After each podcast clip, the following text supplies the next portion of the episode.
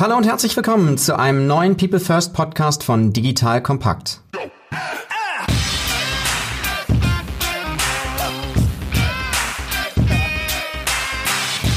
Mein Name ist Matthias Weigert und ich bin Geschäftsführer der Unternehmerschmiede. Die Unternehmerschmiede unterstützt Unternehmen dabei, digitale Innovationen erfolgreich umzusetzen, indem wir die richtigen Teams gewinnen und schmieden. Das heißt vor allem erfolgreich machen. Wenn dieses Thema auch für euch interessant ist, kommt gerne über LinkedIn direkt auf mich zu. In unserem Podcast People First geht es um das Thema Mensch in der digitalen Welt. Heute sprechen wir über das Thema eines wirklich tiefgreifenden digitalen Wandels in der Medienwelt. Vom traditionellen Verlagshaus zum modernen Medienunternehmen. Es geht um die Digitalisierung einer der zehn größten Verlagsgruppen in Deutschland. Es geht um die NOZ und MHN Mediengruppe. Mit mehr als 3000 Mitarbeitern an verschiedenen Standorten in Niedersachsen, Schleswig-Holstein und Mecklenburg-Vorpommern gibt die NOZ und MHN Mediengruppe klassische Tageszeitungen und Anzeigenblätter heraus und ist mittlerweile auch in vielen digitalen Geschäftsmodellen engagiert. Nach dieser Folge weißt du, wie sich eine Verlagsgruppe digital transformiert, welche Herausforderungen neue digitale Geschäftsmodelle in der Medienwelt mit sich bringen und was eine Innovationseinheit im Mediatek alles bewirken kann. Zu Gast im Podcast heute ist ein digitaler Brückengänger, Alex Cornelsen. Alex ist Gründer, Buchautor, leidenschaftlicher Podcaster und vor allem einer der Antreiber der digitalen Transformation bei der NOZ und MHN Mediengruppe. Herzlich willkommen, Alex. Vielen Dank, Matthias. Heute ist echt ein besonderer Tag. Nach langer Zeit äh, der virtuellen Podcast-Aufzeichnung endlich mal wieder ein persönlicher Podcast, über den ich mich sehr freue. Ich bin diesmal zu Gast bei euch hier im wundervollen Studio hier in Hamburg. Also auch das sehr beeindruckend, wie ihr das Thema auch an der Stelle schon physisch der digitalen Transformation umsetzt. Alex, gemeinsam mit Lisa Nölting hostest du den Podcast New Work Stories ja. zum Thema Veränderung in der Arbeitswelt. Was treibt einen Gründer, Autor, Netzwerker und Podcaster zu New Work dazu, in einem traditionellen Verlagshaus das Thema der digitalen Transformation aufzunehmen? Boah, ja, das ging nicht von heute auf morgen. Das ist eine lange, lange Geschichte, glaube ich. Ich bin so ein typischer Student, der nicht wusste, warum er studiert, was er studieren soll. Also habe ich Ökonomie, also VWL studiert. Und daraus bin ich ins Gründen reingerutscht eigentlich, weil ich einfach Menschen kennengelernt habe, die Gründer waren und mit dem was zu machen. Das ging ein paar Jahre ganz gut in Berlin und Kalifornien. Und irgendwann habe ich angefangen, dieses Wissen als Unternehmensberater anzuwenden. also im Bereich Innovationsberatung. Die letzten über sechs Jahre war ich bei Venture ID angestellt, die auch mittlerweile sehr schön renommiert ist mit äh, Vivo Best of Consulting Award, Brand 1 beste Beratung und so. Da war ich sehr stolz drauf. Da war ich bis vor kurzem nutzen. Dann bin ich aus persönlichen Gründen nach Hamburg gezogen und dann wurde ich von äh, der NOZ digital kontaktiert, ob ich nicht für die digitale Geschäftsmodell entwickeln wollte. Und dadurch bin ich in dieses Haus reingekommen und seit Januar bin ich dabei und erlebe diesen digitalen Wandel mal endlich von einem großen Unternehmen von innen heraus und nicht nur von außen als Beratung. Das ist ja schon ein Riesenschritt, nicht nur räumlich, sondern auch von der Größe her. Kleine Unternehmen vorher. Was hat dich besonders geprägt auf dem Weg? Student, weiß nicht so genau, ähm, bin dann in der Innovationsecke groß geworden, hast dir sehr interessant auch ein Portfolio aufgebaut an Wissen. Was waren so Stationen? Was ich ganz klar sagen kann, ich war lange geprägt von fremdbestimmt sein. Also ich sage immer gerne, ich bin wirklich reingerutscht in das Thema. Ich war nicht geboren, Gründer zu sein und wollte es nicht immer machen und es war nicht mein Ziel, sondern es ist einfach passiert. Und das war immer sehr viel fremdgestimmt, einfach gemacht, machen, machen, machen. Es macht auch Spaß, Dinge aufzubauen, aber nie selbstbewusst bedacht, das ist das, was ich machen möchte. Bis ich dann bei Venture Idea gewesen bin, mich dann gefragt habe, warum mache ich das eigentlich? Was ist mein Purpose dahinter? Was ist die Motivation dahinter? Was sind meine Antreiber?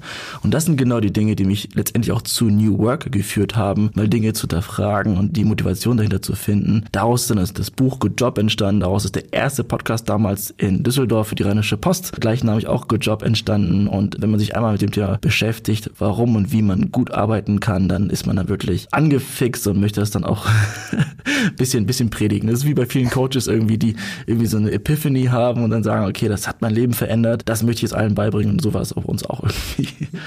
Vielleicht, bevor wir nochmal auf das Thema digitale Transformation konkreter kommen und die Medienbranche, die man, die ist ja einem profunden Wandel unterzogen. Magst du noch zwei Worte zur NOZ und MHN Mediengruppe sagen? Also ich finde, du hast sie wundervoll eingeleitet. Also wirklich, ähm, wie gesagt, eines der zehn größten Verlagsgruppen in Deutschland. Viele kennen sie vielleicht gar nicht, weil sie sehr lokal regional ist. Also mit der Neuen Osnabrücker Zeitung oder dem SHZ Verlag in Schleswig-Holstein oder den SVZ in, in Schwerin und in Rostock einer Zeitung. Da muss man schon lokal unterwegs sein, um die Zeitung zu kennen. Aber als Summe sind wir wirklich sehr, sehr groß und haben entsprechend diesen digitalen Wandel, den wir durchführen müssen. Ich glaube, die Medienbranche ist eine, die schon am längsten disruptiert wird und alle immer panisch sind, was machen zu müssen. Und ich selber war ja aktiv in dieser Branche nie tätig und bin hier eingetaucht und finde es fantastisch, hier zu arbeiten, weil da dieses Bedürfnis wirklich da ist, sich zu verändern. Weil dann guckst du wirklich die Zahlen an, wie die Printabonnements runtergehen und denkst, okay, was tue ich jetzt, um diese einfallenden Umsatzeinbrüche eigentlich wieder aufzufangen? Und da ist digital natürlich die Antwort. Jetzt habe ich gesagt, ganz frech so ein bisschen Innovationseinheit. Was macht eine Innovationseinheit in einem so großen Unternehmen, das zudem noch in dieser besonderen herausfordernden Situation steckt, die du gerade beschrieben hast? Also die Innovationseinheit hier, die nennt sich das HH Lab. HH äh, steht für Hamburg. Also wir haben auch ein Hamburger Büro, wo wir gerade aufnehmen.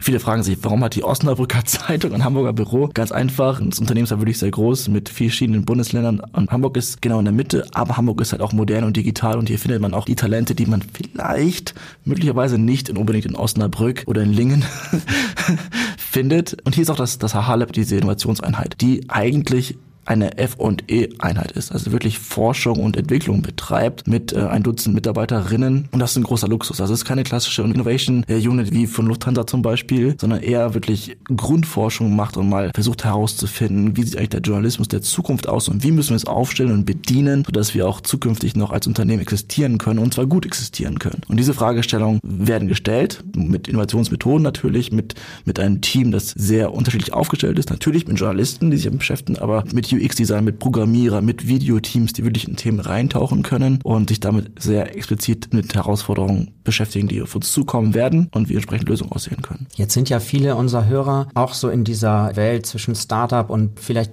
reizt es ja auch mal in den großen familiengeführten Mittelständler zu kommen. Was waren für dich ganz persönlich vielleicht so zwei, drei Punkte, wo du gesagt hast, so, jetzt will ich mal was anderes machen. Jetzt will ich mich selber verändern. Vielen Dank, dass du diese Frage stellst, weil ich rede gerne darüber, weil ich als Gründer und Startup-Junge so war immer nur ein kleineres Unternehmen. Also keins von den Unternehmen, die ich gegründet habe, sind jetzt wirklich in die hunderte Mitarbeiter gegangen, sondern immer so vielleicht ein, zwei Dutzend. Und jetzt bin ich in einem Team mit 3000 Menschen an verschiedensten Standorten und habe immer vorher gehört, so, ja, geh nicht in die großen Unternehmen rein, da, das ist alles, das ist ein starrer Tanker, da kannst du nichts bewirken. Und wenn man mir sowas sagt, dann bin ich erst recht neugierig. Das möchte, möchte ich auch mal von innen sehen. Und deswegen habe ich gesagt, okay, ich schaue mir das mal an. Und letztendlich trifft genau das Gegenteil ein. Ich bin hier, klar gibt es eine Unternehmensstrategie, die relativ starr ist, wo man genau gucken muss, was kann ich bewirken. Aber du hast halt so viel Power dahinter, so viel Ressourcen, wenn du einmal die richtigen Menschen findest. Und ich bin erst seit einem knappen halben Jahr hier. Aber wenn du dann mal die Ressourcen nimmst, wie Marketingleitung, Chefredaktion, Geschäftsführung, den Vertrieb und dann neues Projekt aufsetzen möchtest, da hast du ein, zwei Wochen und kannst dann direkt was auf die Straße bringen, was Zehntausenden von Menschen einen Impact hat.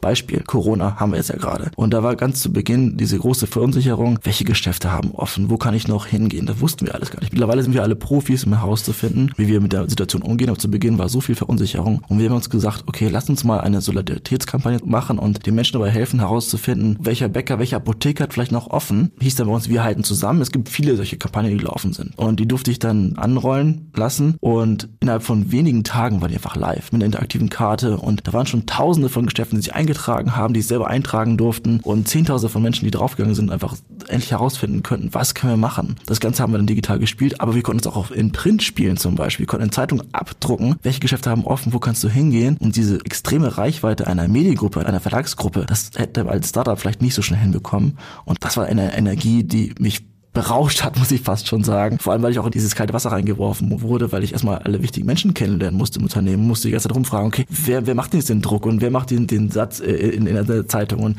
wer ist eigentlich das Social Media Team? Wie bringe ich das auf Social Media? Wer macht die Grafik? Und das kann man, wenn man will, sehr, sehr schön erreichen und da ist einfach eine Power hinter. Das ist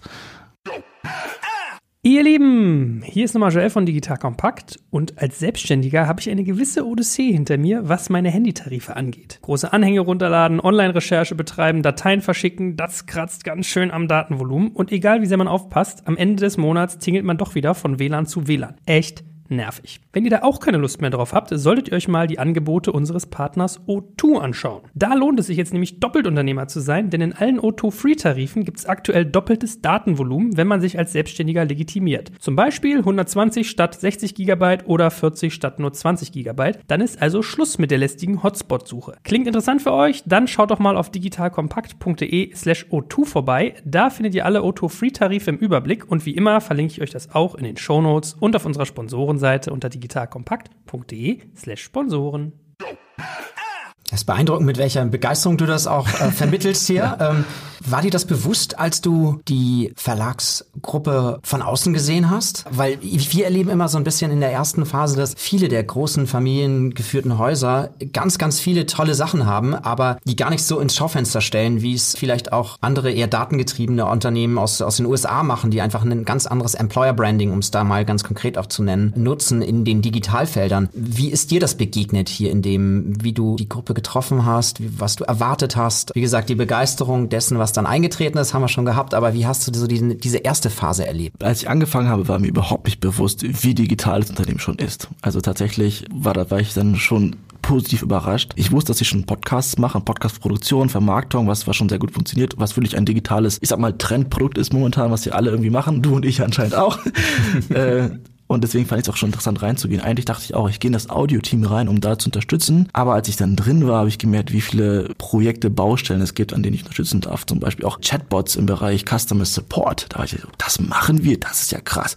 Äh, bin da eingetaucht und durfte da unterstützen. Wir machen sehr viel im Bereich Paid Content. Das ist eine der großen Fragen von den Medienhäusern. Wie verdienen wir eigentlich Geld? Und als wir erfahren haben, wie die arbeiten, vielleicht können wir da nochmal eintauchen, weil das wirklich sehr lehrreich ist, was wir auch als Learnings heraustragen möchten als Unternehmensberatung eigentlich, weil da viele sich beschäftigen, wie was da geschaffen wurde, fand ich faszinierend. Wie eng wir mit Startups auch arbeiten schon. Wir sind ja auch Teil des NMAs, des Next Media Accelerators hier in Hamburg, wo wir mit sehr vielen Startups einfach Dinge mal ausprobieren und das sehr agil gestalten. Also ich war wirklich komplett überrascht und super froh darüber, weil beim Bewerbungsgespräch war das eher so, zeig dir mal, wie Office 365 funktioniert, wie man digital parallel an einem Dokument arbeiten kann. Das würde ich schon flashen. Und ich war so, okay, dann fangen wir mal ganz unten an. Ist aber überhaupt nicht so ganz im Gegenteil. Und jetzt durch die aktuelle Krisensituation nochmal beschleunigt. Also diese Zwangsdigitalisierung, die wir gerade durchfahren, mit Slack und weiteren digitalen Tools, da werden noch an den letzten Standorten reingeschmissen und sind gezwungen, irgendwie digitaler zu arbeiten. Und wenn du mal mit einem Chefredakteur redest, der von zu Hause aus mit den ganzen Redaktionen und Fotografen eine Zeitung machen muss, im Print landet am Ende, das ist dann beeindruckend. Also auch da vielleicht zusammenfassend nochmal der Appell auch an die größeren Unternehmen, gerade auch familiengeführte Unternehmen, die eher auch zurückhaltend sind in der Kommunikation, was ihre eigene Rolle betrifft, durchaus stärker die Vorteile auch direkt ins Schaufenster zu stellen, um noch mehr Alexis zu bekommen für die digitale Transformation. Ich würde jetzt gerne auf das Thema, was du schon einleitend auch so ein bisschen erwähnt hast, kommen. In unserem Modell findet sich immer so ein bisschen am Anfang, wenn wir über digital sprechen und Digitalisierung, natürlich der Grund, das Warum, Du hast es auch Purpose genannt. Damit beginnen wir. So was treibt das Verlagshaus? Was ist der Purpose, sich in dem Thema Digitalisierung stärker zu engagieren? Was ist so ein bisschen das, was euch an dieses Warum glauben lässt. Und bevor wir dann auf den Weg kommen, wie ihr das konkret angeht, würde ich vielleicht zwei Worte nochmal so ein bisschen mit dir auch reflektieren. Was treibt so dieses Warum? Du hast schon einige Dinge auch offensichtlich angekündigt, also abseits auch vielleicht von Geschäftsmodellveränderungen und tatsächlichen Medienbrüchen. Aber was ist das Warum, was euch treibt? Was ist der hm. Purpose? Ich möchte jetzt nicht direkt für die Geschäftsführung sprechen, aber was natürlich Kern eines derartigen Unternehmens ist der Journalismus wie informiere ich Menschen? Gerade heutzutage spüren ja Medienunternehmen sehr viel Vertrauen. Viele Menschen lesen jetzt eine neue Osnabrücker Zeitung lieber als eine Bild zum Beispiel, weil sie wissen, was da drin steht, dem kann ich glauben. Aber wie wird das definiert und wie sieht es in der Zukunft aus? Damit beschäftigt man sich sehr stark und das ist auch entsprechend sehr interessant oder ein sehr spannender Innovationstreiber, weil man einfach Dinge hinterfragen muss. Der Leiter der Von-E-Abteilung hat vor einer Weile einen Medium-Artikel veröffentlicht und einfach mal gefragt, ist Qualitätsjournalismus wirklich das, was wir als Journalisten denken oder sehen das die Konsumenten, die Leserinnen anders? Weil die Definition ist vielleicht eher sowas, was, was Spaß macht, was uns stolz macht, was viel Mühe ist. Also wirklich Artikel zu schreiben, wo man ein halbes Jahr vielleicht recherchiert oder so. Ist das der qualitätische Journalismus, den wir wahrnehmen, den auch die Konsumenten dann haben möchten? Oder achten sie auf andere Dinge? Wofür sind sie bereit zu bezahlen, ist dann entsprechend die große Frage. Zahlen die lieber für einen Artikel 10 Euro, weil die jetzt ein halbes Jahr gebraucht hat? Oder zahlen sie lieber einen Kleinstbetrag, weil sie dadurch sofort informiert sind für Dinge, die sie wirklich interessiert und relevant sind? Und jetzt auch gerade in der Krise zum Beispiel haben wir als regionale oder lokale Zeitung den großen Vorteil, weil wir auch so ein bisschen eingekesselt werden in unserem Umfeld. Also wir wollen wirklich wissen, sind die Geschäfte in meiner Umgebung offen? Ist meine Umgebung sicher? Wo kann ich noch hingehen? Und auf einmal ist so eine regionale Zeitung super, super viel wert. Und das sehen wir auch bei uns wieder im digitalen Modell. Wenn wir das richtig machen, richtig verstehen, können wir da entsprechend wieder Digitalbonbons verzeichnen, die wir sonst nicht erreicht hätten. Aber dafür brauchst du ein Verständnis. Dafür musst du wirklich am Journalismus arbeiten selber. Und ich denke, das zahlt wirklich viel auf den Purpose ein. Wenn ihr jetzt nochmal guckst, so wenn du so ein bisschen reflektierst, das, was du sagst, das klingt sehr schlüssig, eine Menge Sinn, auch verändert verändertes Konsumentenverhalten. Auf der anderen Seite natürlich auch die Anzeigenkunden, die sicherlich Rotstifte ansetzen bei klassischen Zeitungsformaten. Also könnte ich mir auch da vorstellen, braucht ihr Veränderungen? Ganz krass. Also so, so schön und gut sich das Digitalgeschäft entwickelt, das fängt nicht auf, was an Rückgang im Anzeigenmarkt passiert. Und das ist jetzt nicht bei uns so, das ist ja in der Branche so. Und ich hatte letztens ein Gespräch, dass wenn man den Rückgang ein bisschen bremst, ist das schon ein Erfolg. Denn, denn zu erwarten, dass es das wieder nach oben geht im Anzeigenmarkt, vor allem im Printbereich, das wäre schon fast naiv. Und das ist dann schön, dass man wirklich, man, die, die sind teilweise schon gewöhnt, dass seit zehn einfach bergab geht und wenn einfach nur die Kurve ein bisschen gebremst wird, wird das schon als, als Erfolg verzeichnet. Und da muss man sehr stark darauf achten, wie kann man anders Geld verdienen. Das ist entsprechend die Paid-Content-Strategie, die wir fahren, sehr wichtig. Und wir sind zum Beispiel einer der wenigen Unternehmen, die sich für eine harte Paywall entschieden haben. Nicht sofort Vielleicht überall gleichzeitig. Mhm. erklären, weil einige vielleicht noch nicht ganz so ja, ähm, vertraut sind mit den Begriffen, was sich dahinter verbirgt. Natürlich. Digitaler Journalismus, wenn du jetzt auf Spiegel.de gehst oder ich weiß nicht, was man sonst liest, ein Golem.de-Artikel, ist ja für alle verfügbar. Monetarisiert wird das über Werbung. Wir haben uns Schritt für Schritt dafür entschieden, dass wenn du Artikel lesen möchtest, zum Beispiel auf shz oder noz.de, musst du digital Abonnent sein. Das heißt, du musst einen monatlichen Betrag dafür bezahlen, dass du es lesen kannst. Und das ist natürlich ein super harter Schritt, ist aber sehr wichtig gewesen, um entsprechend die monetare Sicherheit sicherzustellen. Und da musst du halt sehr viel Arbeit vorher reinstecken und zu gucken, was muss ich verändern, sodass Menschen bereit sind, dafür zu bezahlen. Und das kannst, kannst du Sachen machen wie das Bundle mit dem Print zum Beispiel, sagen, okay, wenn du ein Print-Abonnement bist, kriegst du für einen minimalen Aufpreis auch die digitalen Abonnements dazu. Oder machst Probeabos zum Beispiel, was auch viele machen. Die ersten vier Wochen sind umsonst, aber dann gehst du rein, so wie Netflix eigentlich. Das, das sind ja auch schon viele gewöhnt. Das ist ja auch das Schöne, dass es mehr, mehr Bezahlungsmöglichkeiten gibt oder Monetarisierungsmöglichkeiten, die gelernt sind. Also keiner erwartet mehr, dass Spotify umsonst ist oder also wissen, es ist umsonst, dafür muss ich über Werbung hören zum Beispiel. Da kann man sehr viele Dinge ausprobieren. Das machen wir natürlich auch. Also die Paid Content Task Force, die sich wirklich damit nur damit beschäftigt, hat, glaube ich, im letzten Jahr 200 Tests gemacht. Was kann ich an dieser Paywall, also dieser Seite, wo ich entscheide, zahle ich oder gehe ich raus sozusagen, machen, um die Conversions zu testen. Mhm. Ist das die Kommunikation? Ist es der Button? Wie viel zeige ich vom Artikel vielleicht schon? Ist das die ersten fünf Zeilen oder nur ein Hinweis darauf, dass man bezahlen muss? Da kann man sehr viel rumprobieren. Und da haben wir uns sehr, sehr viel Zeit genommen und dieses Wissen ist einfach sehr wertvoll mittlerweile. Also insofern auch ganz spannend nochmal so zu sehen, welche Dynamiken da auch in den Markt kommen und wie ihr euch differenzieren wollt, auch dann von anderen, die eben auch zum Teil ja sehr tiefgreifende Inhalte auch am Content anbieten. Jetzt die Frage, du hast schon eben auch so ein bisschen beschrieben, wie ihr vorgeht. Purpose haben wir verstanden, ist klar auf der inhaltlichen Seite auch, auch zu finden. Da, dadurch gewinnt ihr Leute, aber wie ihr vorgeht, du sagst, auf der einen Seite habt ihr ein Accelerator-Programm, an dem jetzt Startups teilnehmen. Da schaut ihr euch welche an, überlegt, ob ihr mit denen zusammenarbeiten wollt. Da würde ich vielleicht gern gleich nochmal zwei, drei Minuten drauf verwenden. Aber was sind andere Ideen des Kunden, mit denen wir zusammenarbeiten, haben in der Regel auch eigene Einheiten, die dann wirklich aus sich heraus neue Digitalgeschäftsmodellinnovationen entwickeln. Habt ihr dann eine mehrgleisige vernünftige Vorgehensweise, wie ihr dem Thema Digital, Digitaltransformation erstmal auf der Neugeschäftsseite begegnet? Ich würde sagen, wenn wir vom Innovationsprozess sprechen, ist das eher inkrementell. Also noch relativ wenig systematisch, sag ich mal. Und das ist etwas, wofür ich eigentlich eingestellt wurde, ehrlich gesagt, weil die letzten sechs Jahre war ich wirklich in der Beratung und wir haben systematische Innovation Großunternehmen beigebracht, wirklich den DAX-Unternehmen. Wie könnt ihr wirklich strukturiert Schritt für Schritt qualitative Innovation betreiben? Und genau diese, ähm, diesen Prozess gibt es hier noch nicht so sehr. Und den führen wir gerade ein. Und mhm. das ist wirklich eine wundervolle Aufgabe, wenn du reingehst und sagst, okay, ich sehe, wir haben ja, glaube ich, 80 verschiedene Standorte, einzelne Bemühungen, Innovation zu machen, aber einmal zu sagen, okay, lass uns einmal gucken, wie können wir das wirklich strukturiert machen. Und wir fangen jetzt hier wirklich mit der Geschäftsführung an zu definieren, was wollen wir eigentlich mit Innovation erreichen? Was ist die Zielsetzung überhaupt? Gibt es ein gemeinsames Ziel? Das definieren wir gerade. Und wenn wir das perfekt kennen, erst dann können wir eigentlich in die Innovation hier reingehen. Wenn wir wirklich wissen, was wollen wir erreichen, ist das zum Beispiel, wir wollen mehr Marktanteil haben oder wir wollen auf unser Profit achten. Ist unabhängig von der aktuellen, ich sag mal, Krisensituation, wo alle auf Liquidität achten. Und das als Fundament zu definieren, dann können wir dann entsprechend alles einfließen lassen. Dafür bin ich tatsächlich gerade da mhm.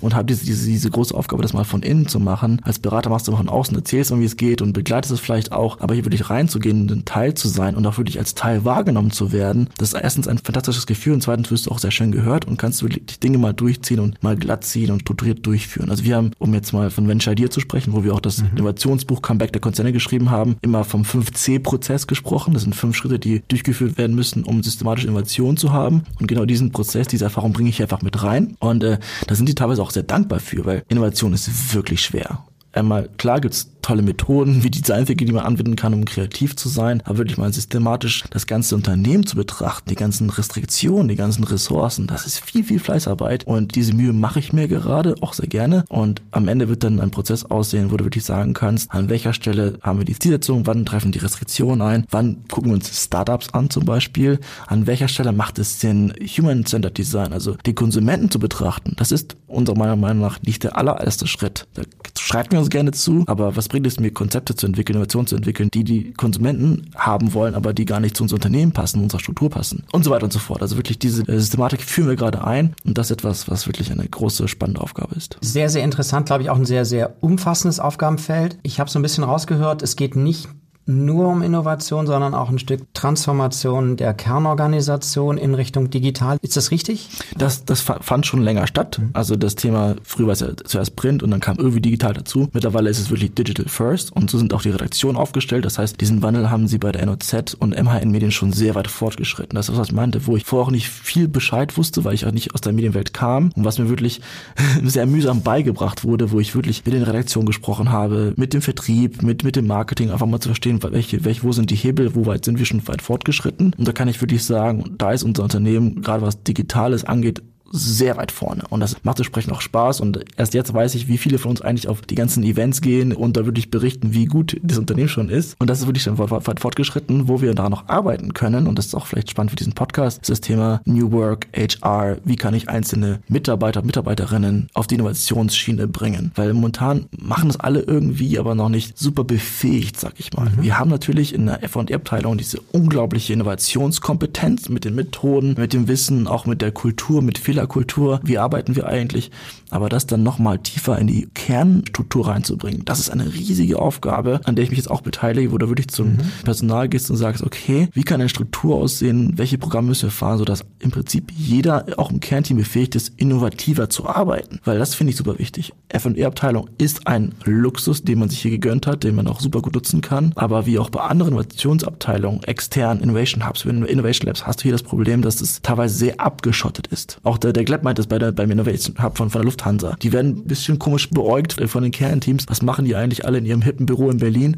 So ist es hier ein bisschen auch. Und da muss man mhm. super aufpassen, sodass die Innovationskompetenz auch wirklich wahrgenommen wird und auch zurückgeführt wird ins Unternehmen. Und da beschäftige ich mich gerade sehr viel mit. Was nicht einfach ist, aber auch super viel Spaß macht. Und da geht's mit kleinen Workshops los, aber auch mal das Mindset zu hinterfragen. Und ja, hier gibt's auch alte weiße Männer, die immer das gleich gemacht haben und denken, Print wird nicht sterben, aber zum Glück sehr, sehr wenig. Und doch die Bereitschaft für Digitales ist da und wird auch noch stärker passieren. Ich glaube, das ist ein ganz zentrales Thema, das eben neben euch auch ganz viele andere betrifft beginnen mit dem Purpose. Warum gibt es euch als Gesamtunternehmen und was macht vor allen Dingen in diesem Kontext das ganze Thema Innovation, Innovationseinheit? Das waren immer wieder auch Themen, die wir in den Projekten hatten, um auch den, den unterschiedlichen Purpose herauszuarbeiten, um die Besonderheit dann abzubilden über den Weg, wie man vorgeht, entweder selber Innovationen entwickelt, aus sich heraus, aus Daten heraus, aus, aus eigener Kraft, mit eigenen digitalen Unternehmerinnen und Unternehmern oder eben auch der Beteiligung an Startups. Wenn du jetzt später wieder in die Pitches gehst, was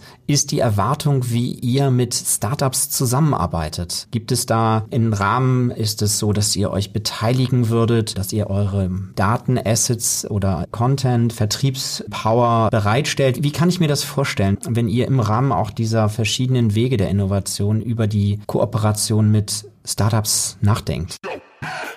Ihr Lieben, hier ist nochmal Joel von Digital Kompakt und jetzt müsst ihr konzentriert zuhören. Es wird nämlich komplex, aber super wertvoll. Ich möchte euch nämlich unseren Partner Serene vorstellen. Serene ist eine End-to-End-Management-Plattform, die komplexe Zusammenhänge in der Softwareentwicklung analysiert. Die Disziplin des Software Engineerings ist ja leider noch keine so ausgereifte Ingenieursdisziplin wie zum Beispiel der Maschinenbau und entsprechend hinkt die Softwareentwicklung beim Thema Prozessoptimierung noch weit hinterher. Das klingt erst einmal schlecht, ist aber als positive Nachricht zu verstehen, denn es bedeutet, dass ein schlummerndes Produktivitätspotenzial existiert existiert, das man einfach heben kann. Nicht selten lässt sich so quasi aus dem Nichts weit mehr als 30 Prozent zusätzliche Entwicklerzeit zaubern. Um diese Prozesstransparenz zu erzeugen, nutzt Serene einen Analytics-basierten Software-Process-Mining-Ansatz. Die Serene-Plattform wertet vorhandene Datenspuren aus den Tools der Entwicklungsinfrastruktur aus und erzeugt eine ganzheitliche Sicht auf die real gelebten Prozesse mit all ihren Schnörkeln und Ineffizienzen. Per KPIs im Digital Boardroom erhält man einen Überblick über unterschiedlichste Dimensionen, die man für eine hohe Software-Exzellenz im Blick haben sollte und zusätzlich kann man von von jedem KPI in die Details hinunter navigieren und so zum Ursprung der Probleme gelangen. Man sieht, mit der Serene-Plattform bekommen alle Stakeholder in der Softwareentwicklungsorganisation von den Entscheidern bis hin zu den Experten wertvolle Actionable Insights, sodass sich die gesamte Organisation jeden Tag zu höchster Software-Exzellenz hin entwickeln kann. Wenn das für dich interessant ist, dann schau dir Serene jetzt einfach mal selbst an. Ich habe dir unter digitalkompakt.de slash Entwicklung eine Weiterleitung eingerichtet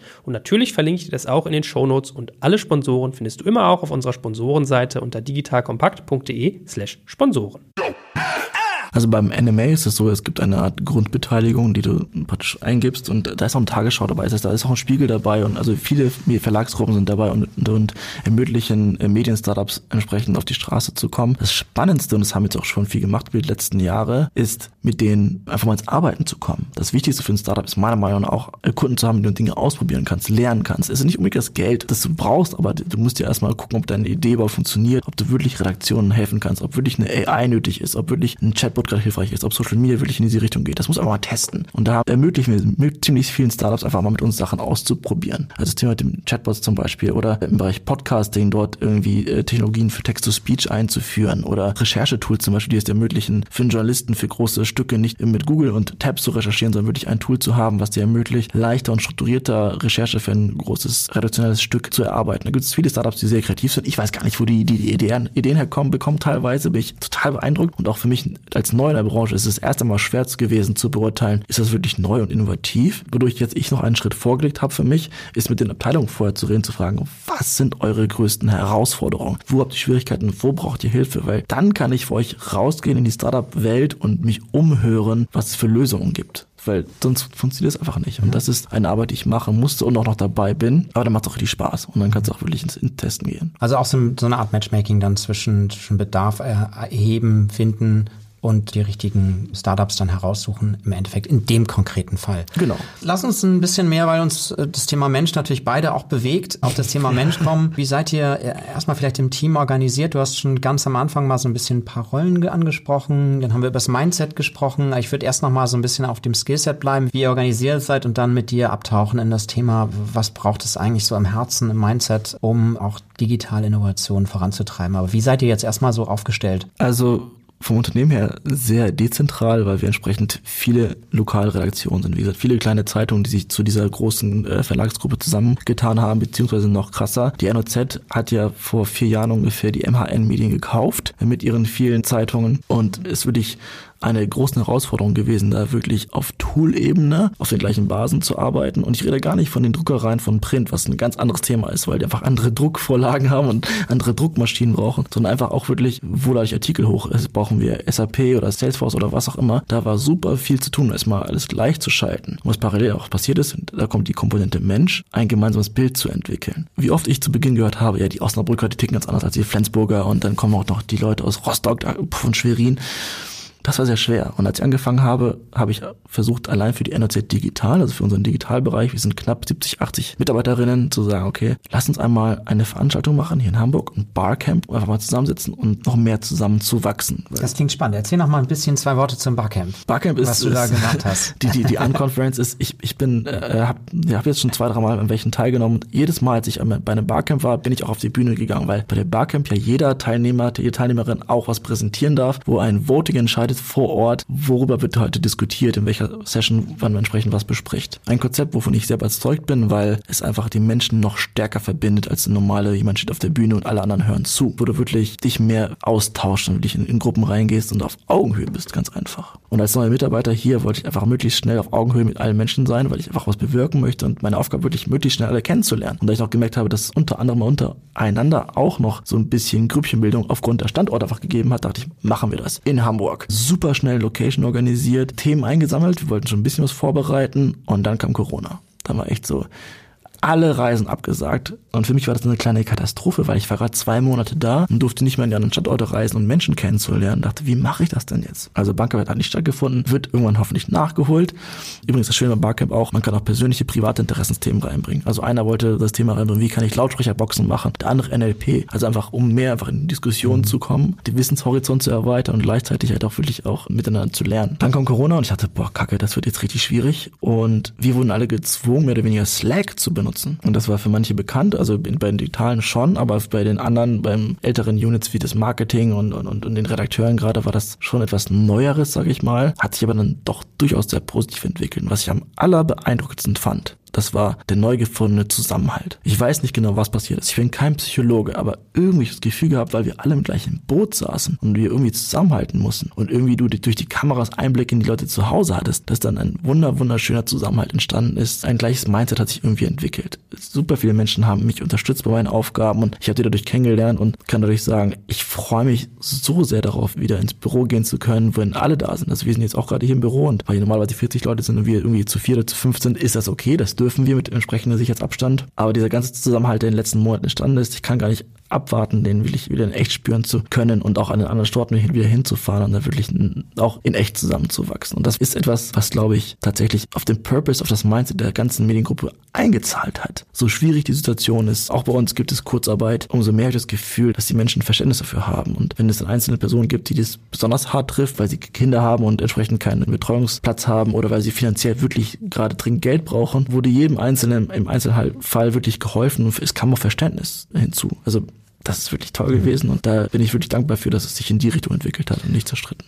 Wenn du jetzt so ein bisschen guckst nochmal, das sind ja schon sehr persönliche Einblicke auch in die Zusammenarbeit hier, wenn du schaust nochmal, das ist eben angesprochen, nochmal eher funktional auch, wie die UX-Designer, mhm. ähm, ja, äh, Content-Spezialisten, mhm. wahrscheinlich Performance-Marketing, so ein bisschen, was habt ihr für Rollen? Und dann komme ich gerne nochmal auf das Zusammenarbeitsmodell und was so der Klebstoff ist, das Mindset, das euch zusammenhält, von dem du ja eben schon sehr viel auch sehr beeindruckend beschrieben hast, aber würde da gerne nochmal ein bisschen stärker verstehen, auch wie so dieses Innovationsteam sich zusammensetzt. Also wie gesagt, dadurch, dass wir viele kleine lokale Redaktionen sind, ist alles sehr dezentral. Also im Prinzip halt gibt es viele Grafikabteilungen, die wirklich für die einzelnen Abteilungen zuständig sind. Auch Content Units, alle haben mehr oder weniger eigene Social Media Einheiten. Das ist wirklich sehr heterogen. Und das ist auch eine große Herausforderung. Und auch da erstmal den Schritt zu machen, wie können wir voneinander lernen zum Beispiel. Das war der große Schritt, den wir im Bereich Paid Content geschaffen haben, indem wir gesagt haben, wir gründen eine Taskforce Paid Content, wo alle Redakteure an den vier großen Standorten gemeinsam mal gucken, was kann man tun, wenn sich dann alle Vertriebseinheiten da reinsetzen, dann haben wir noch die NRZ Digital, die stark reingegangen ist mit den digitalen Tools einfach. Und da diese Unit geschaffen wurde, die einfach mal über allem drüber steht, das war der Punkt, wo wir sehr, sehr, sehr viel positiven Unternehmenswachstum verzeichnen konnten, wo wir einfach sehr viel von den Learnings austauschen konnten, wo jetzt klar war, das hat super funktioniert und das möchten wir auch in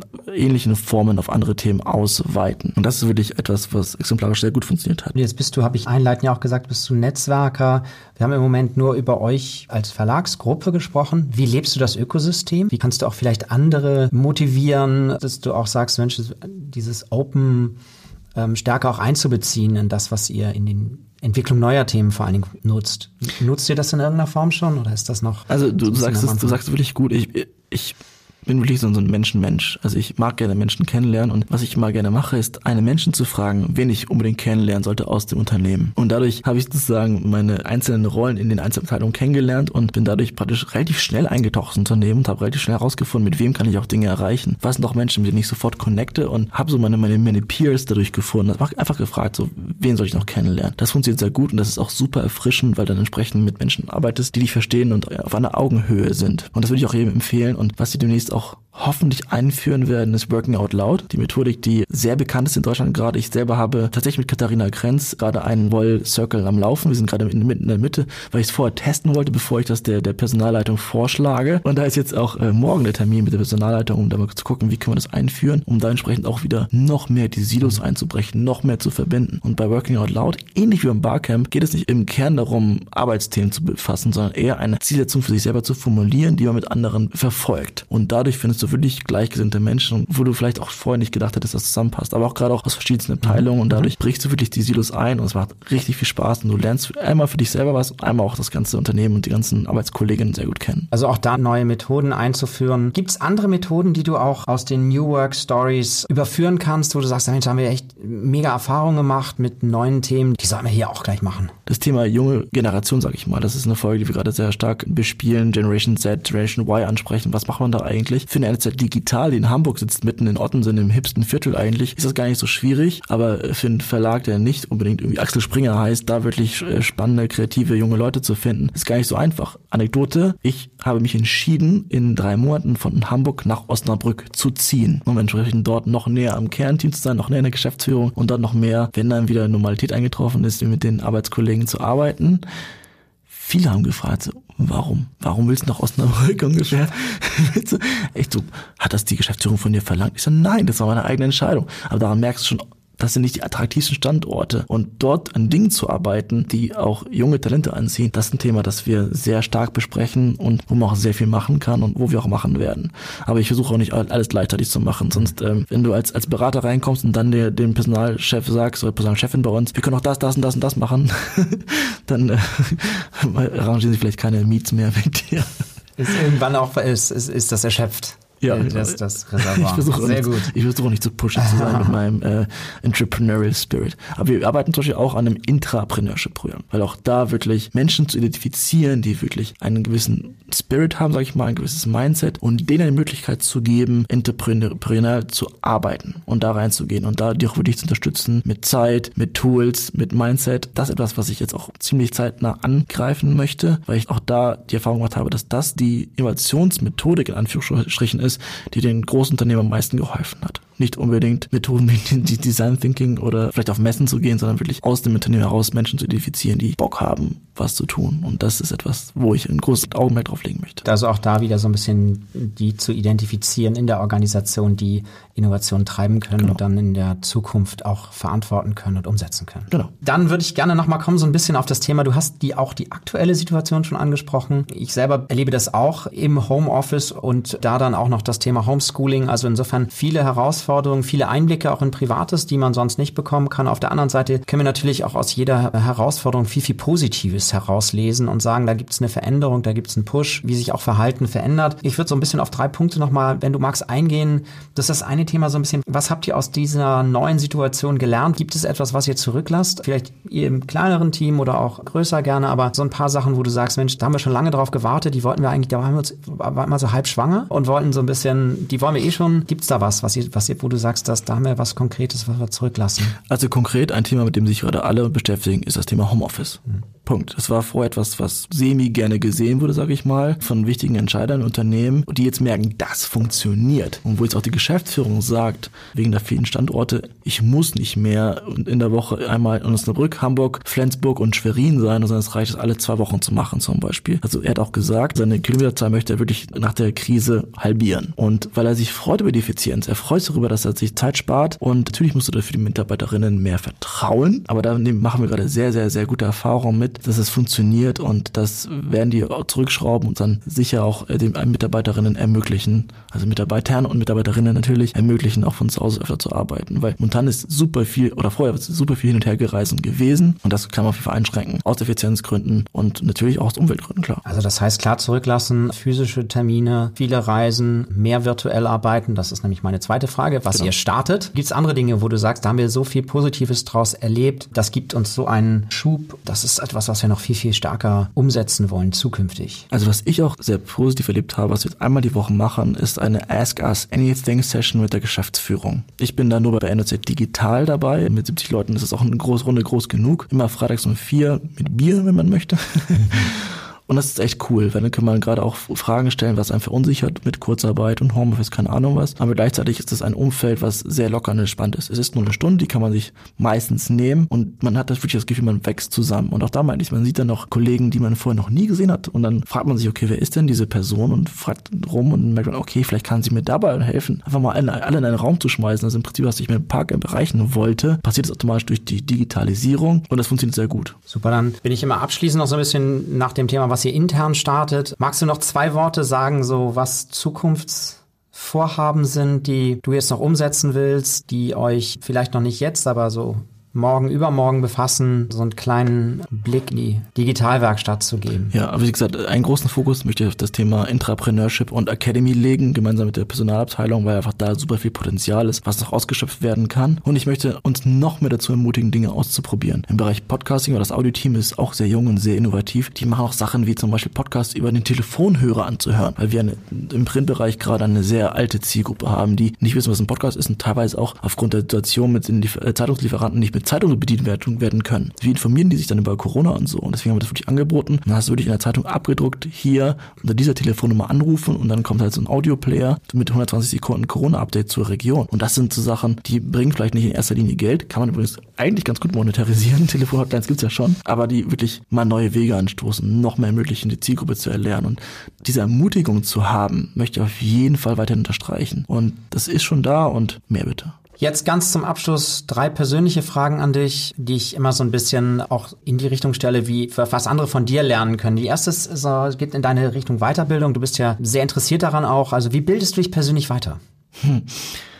Zwei Dinge. Durch Menschen, also durch den New York Stories Podcast, jede Woche einfach einen Menschen zu treffen, der dich wirklich inspiriert und das klappt sehr gut. Das genieße ich auch sehr und ich freue mich, dass wir auch das erste Mal wieder einen Gast face-to-face -face sehen können. Da entwickelt sich auch eine schönere Dynamik als immer nur digital. Aber ich bin ein Mensch, der sehr viele Hörbücher hört. Lesen tue ich fast gar nicht, da bin ich einfach abends zu fertig. Aber gerade bei langen Roadtrips oder Spaziergängen oder Gassigängen, keine Ahnung was, ein Hörbuch reinzuhören und da vor allem Biografien. Jetzt letztens war es Elon Musk zum Beispiel, einfach zu verstehen, wie ticken die. Ich finde es auch super motivierend zu hören, wie die arbeiten. Aber dann auch noch andere Hörbücher. Ich höre gerade jetzt äh, Robinson Crusoe, weil ich nicht genau wusste, wen ich noch anhören möchte.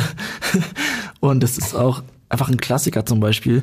Ich weiß gar nicht, ob man den noch lesen kann, weil der ist so langsam geschrieben und das, also als würde er sein Tagebuch vorlesen, aber auch inspirierend, äh, die alten Denkweisen, was würde ich auf einer einzelnen Insel machen, wie geht er damit um, warum dreht er nicht durch, sehr spannend. Wie hältst du dich digital? Hm. Ja, also ich glaube, ähm, ähnlich wie beim Glab auch, ich muss eher mich zwingen, nicht digital zu sein die ganze Zeit. Das fällt mir auch nicht so leicht. Also ich bin tatsächlich auch seit neuestem Apple Watch Besitzer, weil ich das Gefühl hatte, auf mein Handy verzichten zu wollen. Weil mein Handy guckst du halt die ganze Zeit drauf so, okay, was ist gerade auf Instagram, auf Facebook, auf der Apple Watch, das Handy ist halt weg. Du bist halt nur benachrichtigt, wenn du eine wichtige Nachricht bekommst und sonst verlierst du dich nicht im Telefon. Also das bringt mich dazu, weniger digital zu sein. Klingt eigentlich total surreal irgendwie. Aber dadurch, dass ich mein Handy eigentlich nicht mehr dabei habe und wenn ich spazieren gehe, joggen gehe, rausgehe, ich kann damit auch Notfall telefonieren mit den Kopfhörern, hatte ich mich durch, weniger weniger digital und genieße das sehr, weil ich neige auch dazu, buchstäblich mal, wenn man auf dem Klo ist, nochmal kurz bei Instagram oder LinkedIn reinzugucken. Diese Zeit hat man dann doch mehr, um sich mit den eigenen Gedanken zu beschäftigen. Also auch da ein bisschen digitaler Detox, also nicht nur volles Programm weiter und immer höher besser, sondern auch da ein Stück reduzieren. Genau. Klasse. Abschließend, wie können unsere Hörer mit dir im Austausch bleiben, wenn Sie spannende Sachen gehört haben. Wir haben ja schon eine Werbung auch für deinen Podcast gemacht, den ich auch sehr gerne höre, dem ich auch folge, also New Work Stories. Ähm, toll.